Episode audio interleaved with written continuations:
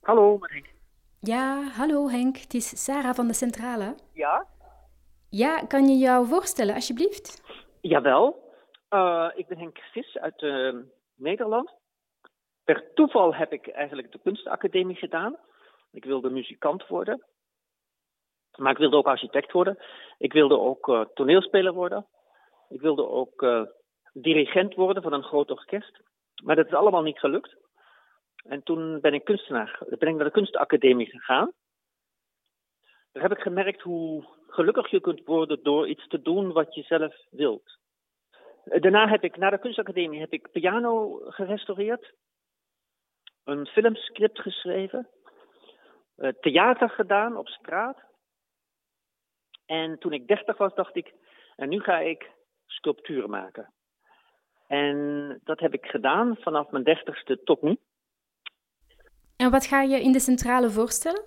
Uh, de centrale uh, heeft me enorm geïnspireerd. Enorm geïnspireerd. Ook het contact met uh, Xavier Noiret Tomé, die mij uitgenodigd heeft. En de ruimte heeft me onmiddellijk geïnspireerd, omdat het zo een beetje een onduidelijke ruimte is. Het is absoluut niet bedoeld als museum of als tentoonstellingsruimte. Het is een elektriciteitscentrale geweest waar machines hebben gewerkt, machines hebben gedraaid. En, uh, en nu is het een tentoonstellingsruimte. Dus ik had onmiddellijk al het gevoel van de lengte van die ruimte. De architectuur die, die uh, weliswaar uh, een beetje eenzaam aanwezig was. De architectuur staat er een beetje verlaten bij, als een, als een, als een, als een tweedehands jas. Hm? De ruimte is, is vreemd eigenlijk. Maar ik vond het heel aantrekkelijk om daar een wandeling te maken. Je kunt, je kunt daar heel ver lopen. Je kunt zomaar 40 meter ver lopen.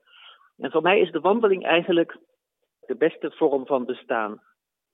Het lijkt dat als je wandelt, als je één voet voor de andere zet, dat je ook het denken structureert. Dus zo was ik heel erg uh, geïnspireerd door die ruimte, omdat je daar kon wandelen. En vervolgens merk je dan dat elke dat er wel drie, vier delen zijn met hele verschillende ervaringen. Als een ruimte hoog is, dan, voel je je heel anders. Als er een ruimte uh, breed is, voel je je ook anders dan als een ruimte smal is. Soms kun je heel erg de vloer voelen in je voeten. Soms is de vloer sterker in je lichaam aanwezig als, als anders.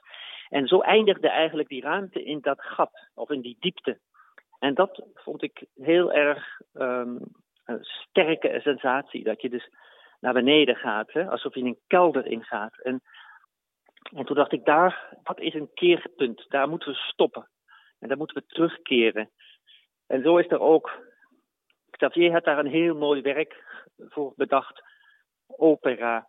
Dus daar is eigenlijk een moment van bezinning waardoor je weer terugkeert. Dus dat is um, heel bijzonder aan de, aan de centrale. Dus het wordt een tentoonstelling die alleen maar daar gemaakt kan worden. Omdat het helemaal verbonden is met de ruimtelijke ervaringen en de mogelijkheden die de, die, die ruimte van de centrale biedt. En um, panorama, wat betekent dat voor jou? Eh, panorama is eigenlijk iets heel bijzonders. Dat is eigenlijk het moment dat je een heleboel, dat je opeens de ogen geopend wordt voor de hele wereld eigenlijk. Hè? Vaak als je gewoon loopt uh, of kijkt, dan heb je niet in de gaten dat er een hele grote wereld is. Meestal ben je in gedachten bijvoorbeeld. Je bent in gedachten of je let gewoon niet op. Um, maar het kan zijn dat het moment, je kunt momenten hebben dat je opeens de hele wereld voor je, voor je ziet. En dat is eigenlijk zo'n panorama. Een, idee uit de, romantiek. Uh, toen ze dus voor het eerst de bergen ingingen, in Zwitserland bijvoorbeeld. Uh, gingen ze de natuur in, de berg beklimmen. En dan, als je op een berg staat, dan zie je daar de hele wereld. En dat was het panorama. Maar voor de romantiek, als je dan de bergen inging, dan was dat gewoon levensgevaarlijk, omdat er dieren waren. En je moest maar uh, zeker zijn dat je s'avonds weer heel huids terugkwam. Maar op een gegeven moment werd, dat, werd die angst voor die dieren, zeg maar, werd overwonnen en ging men opeens genieten van dat uitzicht. Dus een panorama is een, is eigenlijk het moment dat je opeens de hele wereld jou aankijkt eigenlijk.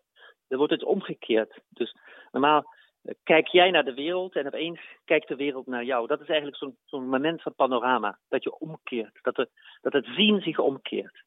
Bedankt Henk. Oké, dank je. Dag. Dag hè, Teste. Bye.